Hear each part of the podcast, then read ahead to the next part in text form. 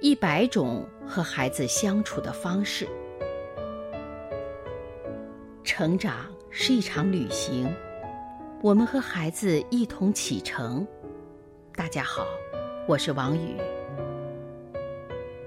小小独行侠，检验一个母亲的爱是否优质，有一个试金石，那就是母亲是否愿意充分的对孩子放手。是否愿意让孩子自主和独立？有一对夫妻，他们的事业很成功，儿子呢也极为出色。他们培养孩子基本的做法就是让他自己去做。孩子上幼儿园的时候，从幼儿园到他家需要乘三站公交车。孩子五岁的时候，他们觉得孩子已经知道。该如何乘车去幼儿园了？于是就让孩子自己去上学。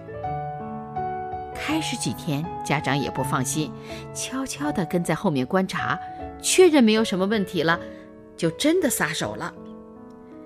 孩子很安全地度过了整个幼儿园时期，也显得比一般的孩子成熟。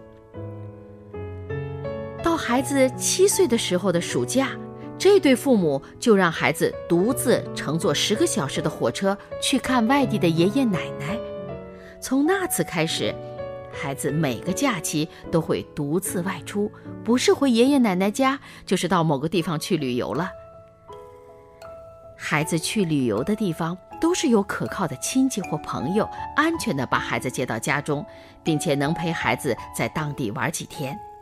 这个孩子在上小学、中学时就游览了很多地方。另外呢，在家里凡是孩子自己可以做的活儿，绝不帮忙，反而呢，由于父母工作忙，经常还要孩子帮忙。例如，孩子放假的时候就负责买菜做饭，父母下班回家，晚饭就准备的差不多了。父母替孩子做事容易。难的呢是不替孩子做事，让孩子独自上幼儿园如此，让孩子独自出去旅游更是如此。与其说是锻炼孩子，不如说是在考验自己。但孩子是一个完美的独立存在的世界，他幼小的身体里深藏着无限蓬勃的活力。我们要是像农民对作物一样的信念，相信他们，以便。把机会留给他们。